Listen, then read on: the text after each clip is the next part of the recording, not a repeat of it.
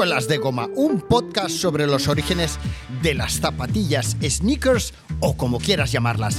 La historia de las mejores zapatillas de running, basket y skate de la historia.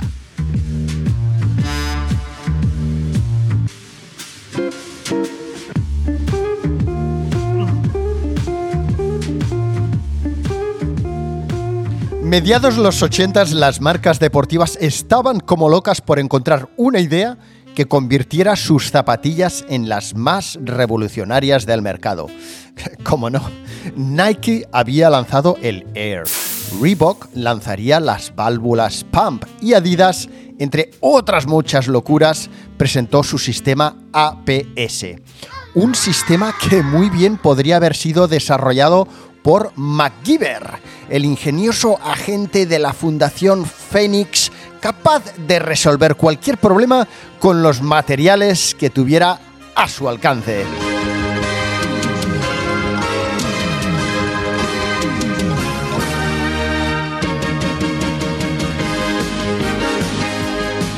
MacGyver, que por cierto, MacGyver, el pasado 22 de enero de 2021, lo digo por quien escuche esto, vete a saber cuándo, el 22 de enero del 2021, MacGyver, el actor que protagonizó a MacGyver, cumplía 71 años. Ostras, cómo pasa el tiempo, nos hacemos mayores, ¿eh? Que por cierto, hubo un hilo en Twitter hablando este de, de, de, bueno, había las dos fotos de MacGyver, eh, la, de, la de cuando protagonizaba la serie y la de su aspecto actual y había mucho, mucho cachondeo, había gente que le defendía porque decía, oye, tiene un aspecto muy bueno teniendo 71 años y otra gente que decía, hostia, cómo pasa el tiempo y tal, que yo lo veía bastante bien. Ya os pondré la foto en redes sociales, en Instagram, eh, y me decís vosotros qué os parece MacGyver. La verdad es que nunca me había preguntado eso, ¿eh? Bueno, pues MacGyver podría haber sido perfectamente el que con un muelle, un poco de goma eh, y una llave de un reloj de, de cuco de pared se inventara las Adidas Anti-Pronation Shock Absorptions System. Que hostia, menudo nombre, menudo nombre, menos mal que lo simplificaron y lo encajaron en las siglas APS, que no suena nada mal. Suena como de marca de neumáticos, ¿no? Pero bueno, las Adidas APS, las Anti-Pronation Shock Absorption System. Unas zapatillas con un sistema en la suela que mediante una llave de color amarillo similar a la de eso, a la de unos relojes eh, de cuerda, pero de plástico en lugar de metal y de color amarillo, te permitía ajustar la dureza de la amortiguación, que tal y como os digo era un, básicamente un muelle, ¿no? Eh, introducías la llave en una ranura del talón, girabas en el sentido de las agujas del reloj para endurecer la amortiguación y la, la flexión de la zapatilla, o al contrario, las girabas en dirección contraria para dejar eh, la amortiguación, la dureza al mínimo y poder flexar más. Bueno, era un sistema eh, revolucionario de mediados de los 80 que lanzó Adidas.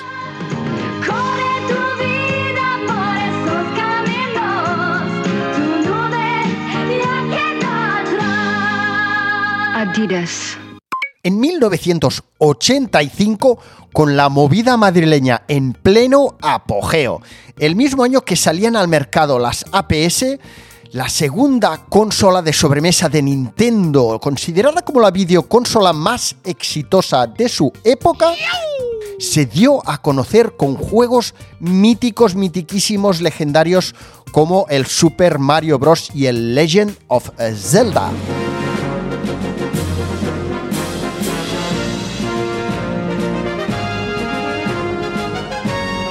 Y os voy a contar un secreto. Sí que jugué al Mario Bros. cuando era jovenzuelo, no demasiado, pero sí que jugué.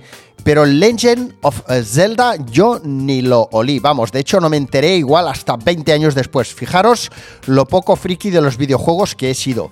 O sea, yo me quedé con los 4, 5, 10, 15, 20 videojuegos primeros que hubo de diferentes consolas, ahí me quedé amigos. Bueno, pues mientras Nintendo comenzaba a distribuir su exitosa consola NES, que también tenía sus siglas NES, Adidas anunciaba sus revolucionarias zapatillas con anuncios que mostraban una radiografía dibujada de las APS, que permitía ver su interior diseccionado, mostrando el funcionamiento, el extraordinario funcionamiento mecánico de la amortiguación y sistema de antipronación. Unas zapatillas perfectas para cualquier tipo de corredor, para cualquier tipo de pisada.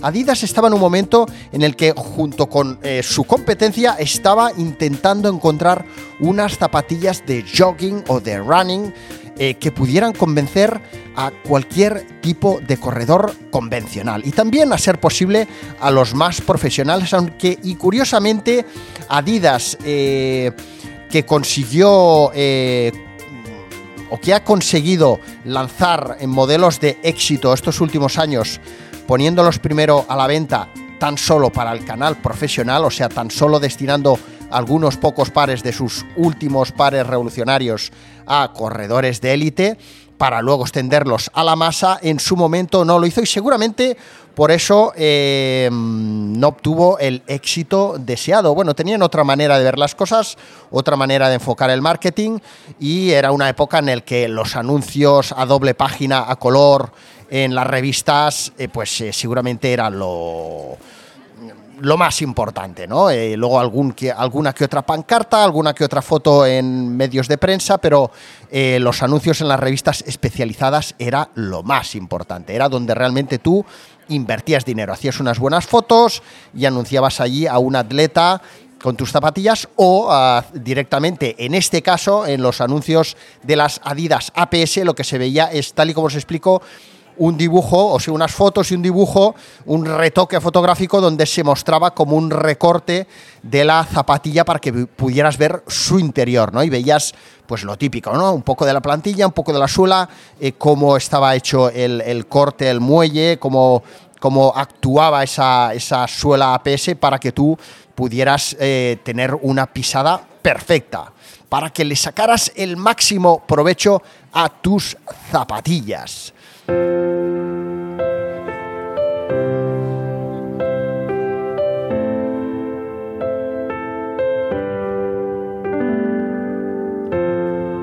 Adidas reeditó las APS en el 2014 y fueron unas zapatillas que pasaron sin pena ni gloria. O sea, no se enteró, y más aquí en España, ni el vamos. O sea, son unas zapatillas que en ese momento mm, no fueron acompañadas en su lanzamiento de ninguna figura importante del deporte, de ningún influencer, eh, de ninguna tienda que hiciera una edición especial dentro de la colección Consortium, nada, simplemente salieron a la venta sin más, a pelo y tal y como os he explicado en el podcast anterior, en el podcast número 49, donde os hablo de iconos sneaker de todos los tiempos y de todas las marcas, pues fueron unas zapatillas, las APS, que cuando llegaron al mercado en el 2014, como que no tuvieron ningún tipo de anuncio ni de campaña, ni se calentó a la gente para que estuviera esperando las APS, pues salieron a la venta, se vendieron unos poquitos pares, muy poquitos, algunas tiendas que compraron APS eh, luego eh, maldicieron a los comerciales, yo entre ellos, de habérselas vendido porque nadie se las compraba.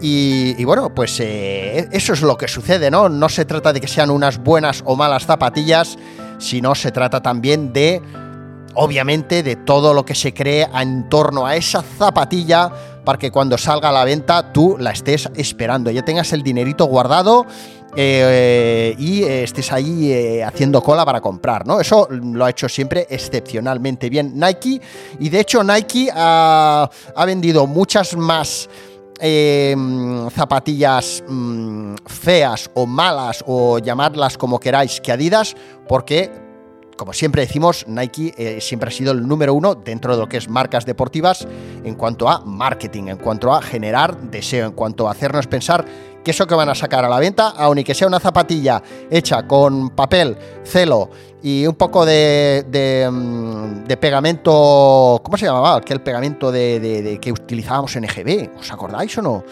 Oh, se me ha ido el nombre. Bueno, es igual. Aun y sacando una zapatilla de papel, cartón y celo, tú estás deseando comprarla porque hacen una campaña tan chula, un anuncio tan chulo, un, un, eh, póster tan chulo, lo que tú quieras, que estás ahí ya, vamos, más cachondo que tal, ¿eh? ¿Vale? Bueno, esto me pasaba a mí años atrás. Ahora, gracias a Dios, ya no me pasa. Ya soy mayor y ya veo las cosas de otra manera, ¿vale? lo, que es, lo que es hacerse viejo, macho.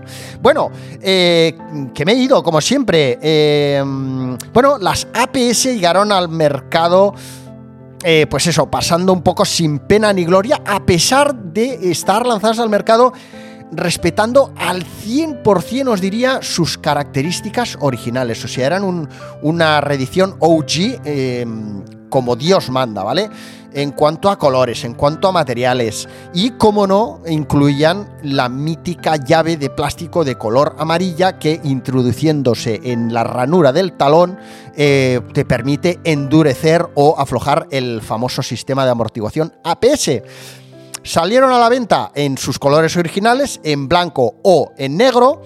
eh, y eh, una diferencia interesante entre eh, la zapatilla de color blanco la zapatilla de color negro es que en la parte inferior de la suela, en la que toca el suelo al caminar, las zapatillas APS de color negro tienen una ventanita, que también tienen lógicamente las blancas, pero que en, eh, el caso de las zapatillas APS negras, esa ventanita te permite ver ese, eh, interior eh, de, la, de la amortiguación, ese mini motor, ese muelle, ese mecanismo que hace que, que la suela se endurezca, se queda más rígida, menos eh, flexante y tal, ¿no? Eh, en el caso de las eh, zapatillas APS blancas, esa misma pieza es de color amarillo, el mismo color que el de la llave, ¿no? Las Adidas APS llegaron al mercado poco después que las eh, virgueras Micropacer y tal y como eh, las otras marcas de la competencia demostraban que a pesar de estar muy interesados en encontrar soluciones eh, de vanguardia, todavía no habían encontrado esa idea que les ayudaría a convertirse en las número uno, en este caso, del running. Y es que finalmente la historia nos ha demostrado, nos ha eh, contado que tanto Adidas como el resto de marcas en lo que estaban buscando en ese momento, en los 80, eran inventos, ¿no? Muelles, eh, válvulas, etcétera, etcétera, pero lo que realmente les ha hecho eh, diferenciarse de su competencia, llamar nuestra atención, eh, mejorar sus prestaciones, etcétera, etcétera, no ha sido desarrollar un invento, sino que se ha tratado de encontrar un material innovador, ¿eh? que Adidas eh, en, su caso eh, descubrió en los 2000 con la llegada del Boost. Bueno, las súper confortables y ligeras Devora kilómetros APS, os lo aseguro que son muy cómodas, son las típicas zapatillas que te deberías de poner para ir a trabajar cada día o eh, típico, me voy de... Bueno, ahora no nos podemos ir de vacaciones a ningún lado, pero cuando os acordáis cuando nos íbamos de vacaciones por ejemplo, a, a Florencia o a Nueva York o a Roma o a donde fuera y decías, me tengo que poner unas zapatillas muy cómodas porque hoy voy a andar mucho y no quiero llegar con los pies eh, y las piernas y la espalda destrozados por la noche al hotel, pues estas serían una de esas maravillosas zapatillas a utilizar hoy día, incluso para salir a correr. ¿eh? Bueno, pues las super confortables y ligeras de kilómetros APS con su característico tejido brillante a rayas en el upper y un sweat fantástico en las zonas de refuerzo ya es prehistoria para los runners actuales y sigue en el olvido sin valoración alguna, sin valoración alguna en el mercado de valores de portales como StockX, que sabéis que es una especie de la bolsa pero de zapatillas, eh, a la espera tal vez de que algún día estas zapatillas eh, aparezcan delante de los ojos del nuevo creador veinteañero, de un nuevo creador, creator veinteañero de la sede mundial de Adidas en Alemania, en, Herzo- en Herzogenaurach, eh, y decida pues eh, relanzarla al mercado de la mano de algún cantante de fama global al que le gusten las zapatillas retro de los 80s.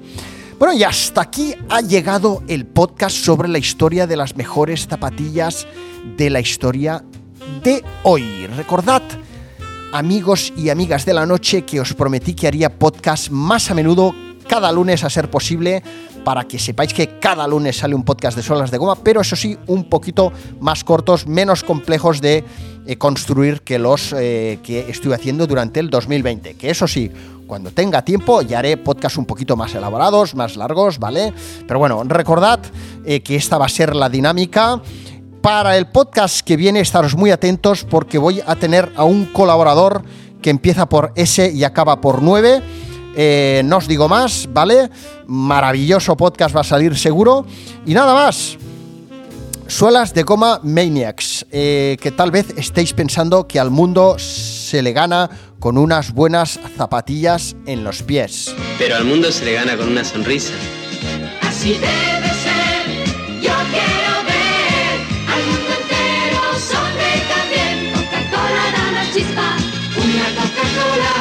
una sonrisa. Os espero en el siguiente podcast.